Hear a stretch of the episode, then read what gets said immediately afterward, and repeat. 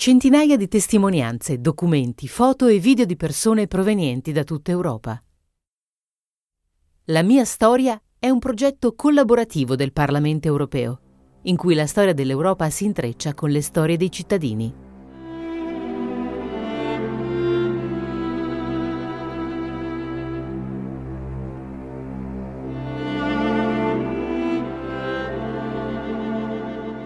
Edith Stein Schreiberbruck è nata nel 1931 a Tisa-Berzell, un piccolo comune dell'Ungheria quasi al confine con la Slovacchia e l'Ucraina.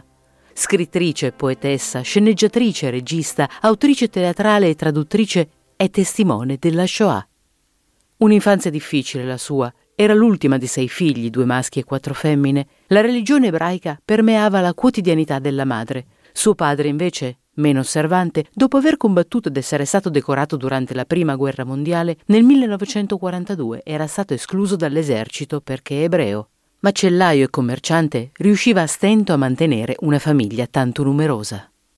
Ho avuto un'infanzia molto povera, eh, come tanti altri, in un villaggio ungherese. C'era anche molto antisemitismo, questo era già un, una tragedia perché sono già nata nell'antisemitismo era una piccola comunità ebraica, la maggior parte erano ortodossi e noi due o tre famiglie un pochino più moderati, a parte mia madre che era molto, molto credente e parlava col Dio tutto il giorno e io ero molto ribelle e dicevo non parlare, non parlare, parla con noi, con figli, tanto non ti ascolta.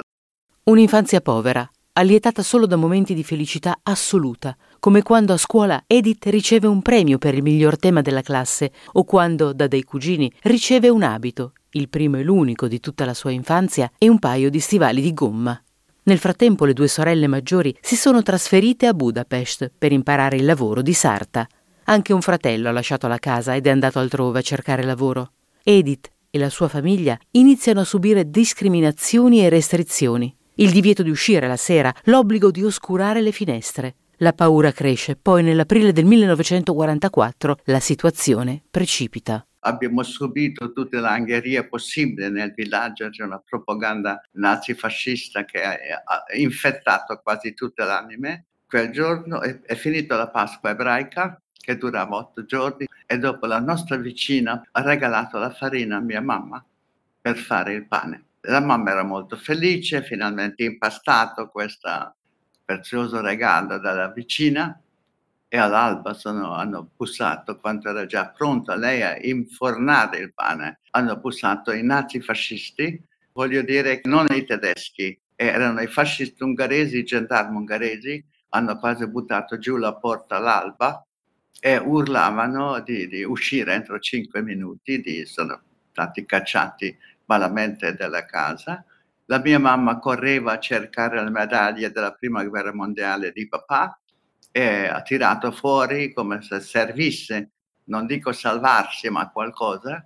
Un fascista ha preso queste medaglie, ha sbattuto per terra, ha pestato sopra e ha detto non vale né questo non valgono né questi nella vostra vita e ha dato un schiaffo a mio padre. E, è stato un momento tragico e le ho avvertito anche se avevo solo 13 anni che c'è qualcosa di dramma irreparabile. Dopodiché ci hanno cacciato di casa, ci hanno messo nella sinagoga e poi il giorno dopo attraverso il paese con, eh, ti hanno caricato sul carri con cavalli e ci hanno portato alla stazione.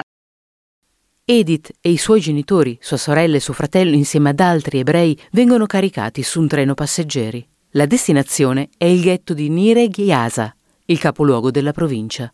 Cinque famiglie vengono destinate a un unico appartamento i cui proprietari non c'erano. Lì ho visto il primo tedesco che urlava, bestemmiava, però devo dire che quegli urli, quelle bestemmie in una lingua non conoscevo se non in parte piccola perché assomiglia a Yiddish. Un giorno un contadino amico del padre di Edith riesce a gettare al di là del muro del ghetto un sacco pieno di cibo, un regalo prezioso che renderà meno duri quei giorni. Ma il ghetto è solo la prima tappa di questa tragedia umana, perché poi arriva Auschwitz. Dopo cinque settimane nel ghetto ci hanno caricato sul vagoni piombati. Quello che mi è rimasto nella mente rimarrà sempre che c'era un fascista uh, e ha buttato dentro uno secchio e beffardamente ridendo ha detto buon viaggio.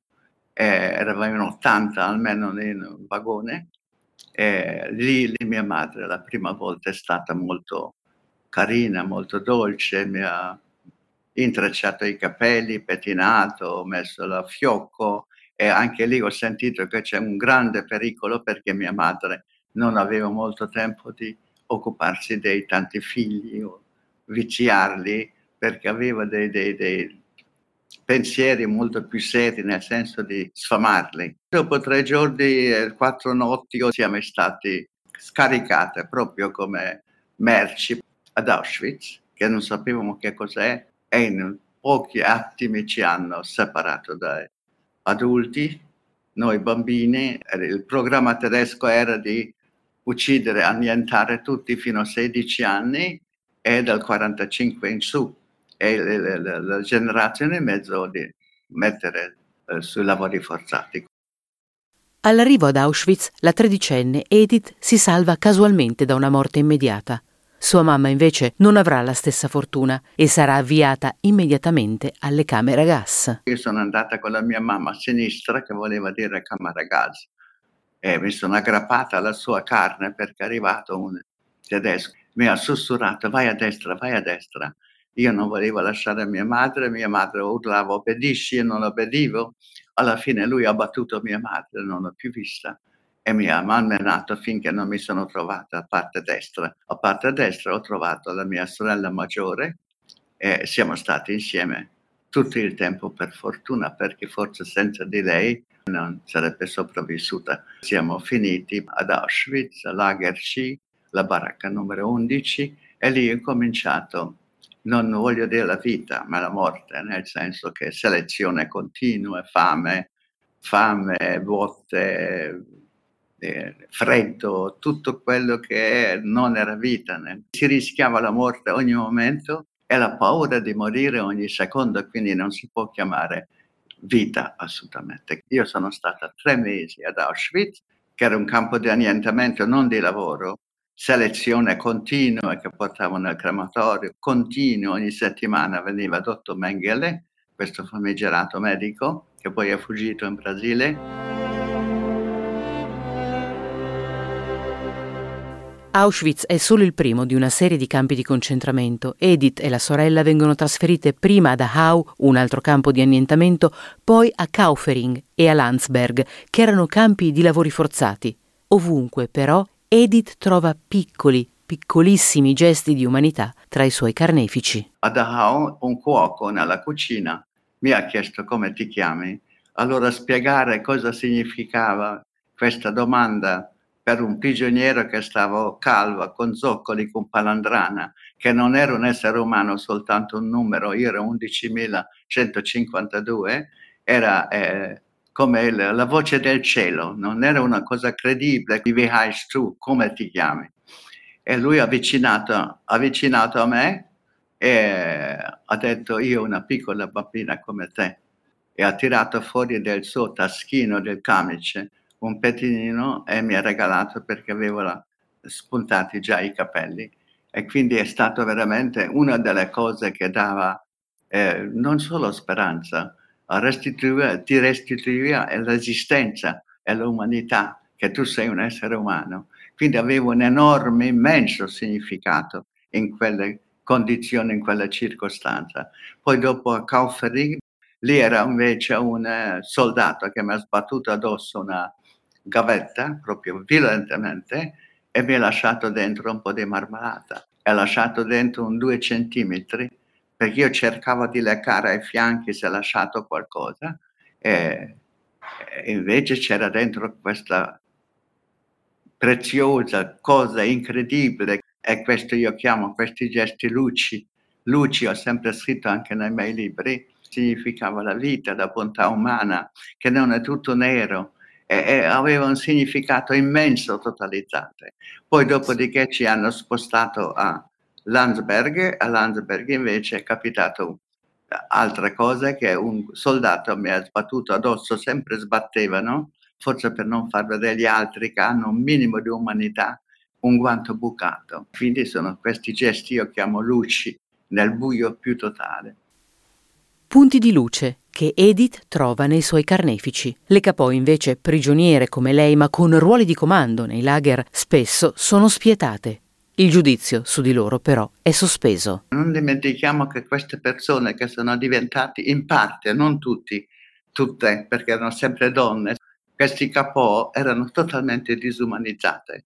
Loro sono stati deportati almeno due anni prima di noi, che erano polacche, e loro sono state portate a 42-41, nel senso che erano già lì da almeno un anno e mezzo o due, e non si sa cosa può diventare un essere umano per lottando per la sopravvivenza e quindi io, non, io devo dire che non le ho mai giudicate, io ho incontrato tre capò dopo la guerra, non ho denunciato nessuno dei tre perché non posso sapere, anche se io so che non sarei diventata assolutamente, però, però siamo fragili, siamo deboli, eh, siamo attaccati alla vita anche a, aggrappandosi un filo di erba. Come si può giudicare? Io non so come hanno sofferto loro, cosa è successo, però erano già deportati da almeno, almeno un anno e mezzo. E l'essere umano è proprio fragile, fragile e poi anche abbastanza povera, voglio dire, interiormente. Nei primi mesi del 1945 le SS cercano di evacuare i prigionieri dei campi per portarli il più possibile all'interno della Germania. Nel corso di questi trasferimenti forzati, i soldati tedeschi, eseguendo gli ordini ricevuti, uccisero centinaia di prigionieri che non erano in grado di proseguire o di tenere il passo. Anche Edith è costretta a una lunga marcia della morte fino al campo di Bergen-Belsen. Quando stavano già arrivando gli americani eh, per liberarci, i tedeschi ci hanno spostato da una parte all'altra e abbiamo fatto questo marcia della morte di mille chilometri, andata e ritorno da, da Sassonia ritorno a Bergen-Belsen, ma un campo di uomini e tutto il campo era ricoperto di cadaveri, di scheletri nudi, di uomini. Era una delle cose più allucinanti che abbia mai visto. E ci hanno detto di Saubermachen, di, di, di ripulire, come dire, l'immondizia, questo campo e noi abbiamo dovuto comunque, perché è tutto dovere, a, a ripulire questo campo, come hanno detto loro, abbiamo attorcigliato sulla caviglia dei morti un straccio bianco e dovevamo trascinarli nella tenda della morte, si chiama Todzelt, eh, che era una un piramide immensa, pieno di morti, e due di questi poveri esseri ci hanno rivolto, mi hanno rivolto l'ultimo balbettio hanno detto racconta, racconta anche per noi, non ci crederanno, racconta. E io ho detto di sì. Il 15 aprile 1945 a Bergen-Belsen Edith Brooke e sua sorella vengono liberate dalle truppe anglo-statunitensi. Dopo un anno di prigionia sono pelle e ossa. Le due adolescenti non lo sanno ancora, ma ad Auschwitz sono morti entrambi i genitori e il fratello. Dopo liberazione, dopo due mesi d'ospedale, eh, siamo avviati a piedi verso l'Ungheria, portando dietro di noi cinque soldati ungheresi in civile e alla fine avevo detto con mia sorella portiamoli a casa, non cominciamo con l'odio, con la vendetta, con la rivalsa, cominciamo in qualche maniera con la pace, senza sapere chi fossero, come si chiamassero, nulla. Noi siamo tornati a casa portando questi cinque soldati, eh, requisendo mangiare anche per loro senza che nessuno sapesse e mi ricordo che abbiamo mangiato con loro sopra con un vagone di, di carbone e devo dire che è stato uno dei momenti più commoventi perché eravamo sedute senza parlare, soltanto mangiare e, e dividere con loro quel cibo che avevamo. Quando siamo arrivati a Budapest, eh, siamo scesi dal treno, già la gente era grigia, si guardava male. Siamo arrivati in qualche maniera nella casa di mia sorella, eh, che era salvata tra Wallenberg e Perlasca, due sorelle maggiori, e non volevano ascoltarci. Non eravamo né accolti né ascoltati. Era proprio proibito parlare. E io devo dire che scoppiavo di parole del, del mio vissuto e nel 1946 già incominciato a scrivere. Io credevo che al ritorno sì, il mondo si inginocchierà di fronte a noi. invece eravamo degli avanzi di vita, è un peso per noi stessi e un peso per gli altri. Insomma, non c'era assolutamente nulla, neanche un gesto. La prima cosa che ho detto lavatevi, lavatevi come fossimo sporchi, invece eravamo già liberati da cinque minuti. Ed era veramente molto drammatico, non sapevamo come cominciare, dove, dove vivere, come vivere.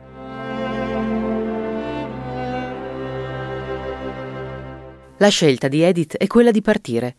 Inizia così il suo peregrinare alla ricerca di un luogo dove poter tornare a vivere e dove crearsi una stabilità economica. Va in Cecoslovacchia, dove abita l'altra sorella, e lavora in fabbrica. Anche qui parlare dei campi di concentramento è vietato. Trascorre sei mesi in un campo di transito in Germania, poi Marsiglia e infine il neonato Stato di Israele. La Palestina, che sua madre le aveva sempre raccontato come la terra promessa, si rivela una delusione. Anche Israele non era pronto ad accoglierci, non era il tempo di accoglienza né di ascolto, anche lì esattamente come altrove, forse anche di più perché Israele è preoccupato di far crescere una generazione forte, combattente. Noi eravamo soltanto anche lì specie di di ebrei del ghetto. Mi sono sposata per non fare servizio militare in Israele, non fare nessun servizio a nessuna parte al mondo. Detesto le guerre, detesto le armi, eliminerei tutte le armi del mondo. Purtroppo non è così. Non fanno che armarsi, tutto il mondo si arma, si arma, si minaccia, o fanno guerra, ammazzano, o occupano, nel senso che l'uomo non ha mai imparato nulla del proprio misfatto, né ieri né oggi, e forse neanche domani, allora bisogna fare quel poco che ciascuno di noi può fare per migliorare minimamente questo mondo che non, non pare che sta migliorando. Edith Brooke approda a Napoli e l'Italia diventa il suo paese. Quando sono arrivata a Napoli, per puro caso naturalmente, io sentivo un'atmosfera di, di accoglienza. Non c'era, non sapevo una parola, non conoscevo assolutamente nessuno, ma vedendo questi sorrisi, vedendo questi sguardi che mi parevano che, me, che mi, mi, chiamassero, mi dicessero resta qua, e poi vedendo questi panni un po' svalazzanti per la strada e questi vicoli dove una delle persone parlavano attraverso la finestra, eh, era qualcosa di, di, paesano, qualcosa di molto familiare, qualcosa di, di umano, era tutto umano, anche l'aria che respirava in qualche maniera e mi sono detta la prima volta senza una ragione precisa, io qui potrei vivere. E quindi poi da lì naturalmente sono arrivata a Roma. Ed è a Roma che Edith Brooke trova l'amore della sua vita, il poeta Nelo Risi. Ho incontrato Nelo Risi, il poeta regista, lui era documentarista a quell'epoca, ma io non sapevo neanche cosa facesse, come si chiamasse. Quando ho conosciuto, l'ho guardato e mi sono innamorata immediatamente proprio, ho detto io vorrei lui. E poi i suoi amici dicevano ma no, è un uomo difficile, complicato. Io volevo lui e poi dopo sì e no, sì e no e finalmente ho vinto come diceva lui, hai vinto.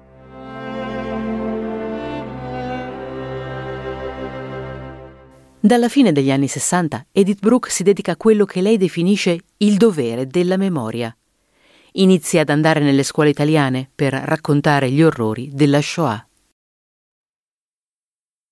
All'inizio era molto diverso di oggi, era meno ascolto, molto meno. Adesso è un ascolto pieno, non puoi stare neanche un giorno senza parlare. I ragazzi vogliono sapere ascoltano veramente affamati di sapere perché non, non hanno imparato poco e male nella scuola, nella famiglia altrettanto, anche perché sia i paesi che le famiglie erano sicuramente in gran parte complici di quello che è accaduto e quindi stavano in silenzio, a parte la mistificazione, negazione immediatamente alla rimozione dopo la guerra, perché da un giorno all'altro tutta l'Europa, tutti i popoli, compresi ungheresi, prima erano fascisti, poi erano subito comunisti, gli italiani erano fascisti, poi erano eh, la, democrazia cristiana.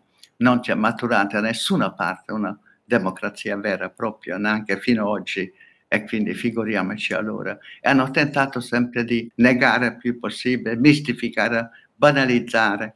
E quindi invece questo anno c'è un ascolto uh, pazzesco un ascolto che non si può stare un solo giorno senza 3-4 testimonianze che è molto faticoso. Faticoso devo dire però importante che ascoltino e io sono ripagata dall'ascolto dei ragazzi, della loro curiosità, della loro voglia di sapere. Oltre a testimoniare personalmente nelle scuole, Edith Brooke racconta l'olocausto nei suoi libri e nelle sue poesie e lo fa in italiano.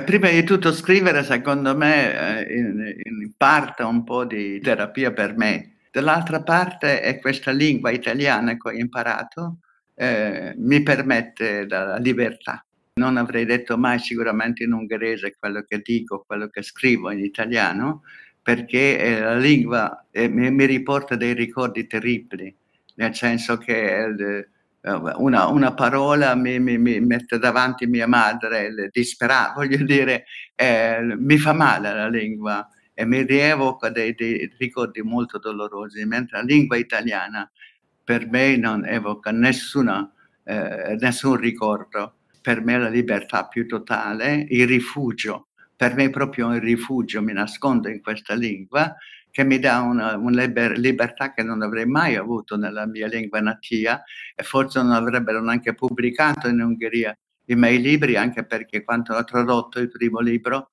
volevano che cancellassi naturalmente la violenza dei soldati. Ho detto di no, io non cancello assolutamente niente, non pubblicano se non vogliono, ma non cancello niente. Io voglio dire la verità. Dopo il primo libro ne arrivano tanti altri. Edith Brooke scrive di tutto quello che la ferisce, i conflitti, la discriminazione, l'antisemitismo, il razzismo. Mi tocca tutta l'oppressione, tutte le, le guerre, tutto quello che accade nel mondo. Non posso dire oggi che non lo so e non ho visto e non ho saputo, come hanno detto dopo la guerra. Noi oggi sappiamo tutto, tutto, siamo super informati e dobbiamo occuparcene di quello che accade nel mondo, anche se non accade a noi, però riflette sui nostri paesi, sulla nostra vita, sulla nostra economia, sul nostro sviluppo o, o, oppure eh, degrado umano, perché il razzismo è rinato, manifestazione con bandiere, con la, la croce uncinata, è questo che devo vedere oggi, è una coltellata, una cosa spaventosa, oppure l'espressione contro gli, gli, emigranti che affoghino o i bambini degli emigranti sono zecche di cane, io non posso sentire una cosa così, perché mi tocca, mi riguarda tutto quello che accade agli esseri umani, non soltanto quello che accade a me o accaduto a me, alla mia famiglia e agli ebrei, anche quello che accade agli altri mi riguarda, anche se diversamente perché non è nulla paragonabile alla, alla, alla Shoah, però dobbiamo occuparsene di tutto, perché tutto ci riguarda anche se non ci riguarda direttamente. Nel corso della sua vita, Edith ha incontrato Papa Giovanni Paolo II e Papa Benedetto XVI. Entrambi gli incontri sono avvenuti nella sinagoga di Roma. Il 20 febbraio 2021, invece, Papa Francesco è andato a casa della signora Brooke. La visita di Papa Francesco era totalmente diversa e secondo me aveva uno scopo anche totalmente diverso. E appena l'ho visto ho scoppiato a piangere e lui ha chiesto, eh, fatto il discorso che aveva fatto a Yad Vashem a Gerusalemme chiedendo perdono al popolo martire, ha chiesto anche a me perdono personalmente con ammirazione di, di, di quello che faccio. È eh, molto interessante perché eh, eh, hanno parlato dappertutto in tutto il mondo non soltanto in Italia, quindi era un messaggio ben preciso e diverso degli altri papi. Quindi lui è venuto a casa. Di questa visita privata a me hanno saputo tutto il mondo e quindi era un messaggio universale in qualche misura. Non è rimasto proprio chiuso in quella sinagoga e credo che Papa Francesco forse voleva questo. È arrivato con un grosso volume del Talmud e con un menorah è rimasto quasi due ore qua, ha mangiato, e, è stato un incontro veramente memorabile. Abbiamo parlato a lungo eh, di tante cose, molto umano, lui emanava un, veramente un calore umano eccezionale perché proprio attira l'abbraccio, anche lui è molto abbraccione anche io ed è stato veramente molto importante, molto bello. Ha chiamato un'altra volta anche io ho detto chi parla? Lui ha detto Francesco ed era veramente impressionante. E abbiamo un rapporto, io spero anche in futuro, molto amichevole. Molto... Io gli voglio bene, io credo in qualche maniera anche a lui. I ragazzi a scuola le chiedono spesso se ha perdonato il male che le è stato fatto. Edith Brooke risponde così. Io credo che l'uomo deve perdonare a se stesso e non amo le confessioni la soluzione. Noi possiamo solo perdonare noi stessi per i nostri misfatti. Se il perdono è di amare l'umanità nel suo insieme e di non fare differenza tra religione e colore della pelle e difendere ogni oppresso, ogni profugo, ogni disgraziato, anche quelli che per la strada chiede l'emosina, e comportarsi correttamente nella vita, può darsi che quello è il perdono. Il perdono può essere anche un comportamento etico giusto verso qualsiasi essere umano, di quello che io faccio e quello che io sono. I ragazzi ungheresi che abbiamo portato a casa, voglio dire che ci sono molti modi di perdonare e incominciare la pace, la convivenza pacifica, non soltanto dal punto di vista religioso. La religione è qualcosa di interiore, molto segreto. A me non piace parlare di Dio, perché nel nome di Dio hanno ucciso milioni di persone, milioni in nome della patria anche. Quindi non parliamo di patria e Dio, comportiamoci bene. Il mio credere è quello, difendere ogni persona umana e rispettare i suoi diritti a parte questo, io, io non so cosa sia il sentimento dell'odio e spero di non sapere mai in vita mia, né vendetta, né tutte queste cose piccine, terribili, che, provocano la guerra. L'odio, chiamalo odio, un veleno che avvelenerebbe prima me stessa. Anche in nome della patria hanno ucciso milioni di persone, no? Ognuno può amare il proprio paese, ma non essere nazionalista e non voler occupare il terreno degli altri o non aggredire gli altri non, fa, non c'è che la guerra, da quando siamo venuti al mondo c'è sempre guerra, continuamente guerra. E, e questo è il problema, perché non, non, non, non c'è amore, non c'è tolleranza. Il mondo diventa sempre più avido, avido e arido. E questa è la cosa più terribile. Credere in Dio e comportarsi come si deve.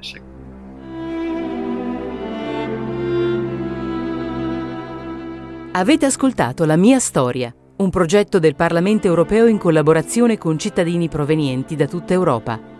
Se siete interessati ad altri podcast del Parlamento europeo, potete consultare il sito Europarl Audio o visitare il portale My House of European History.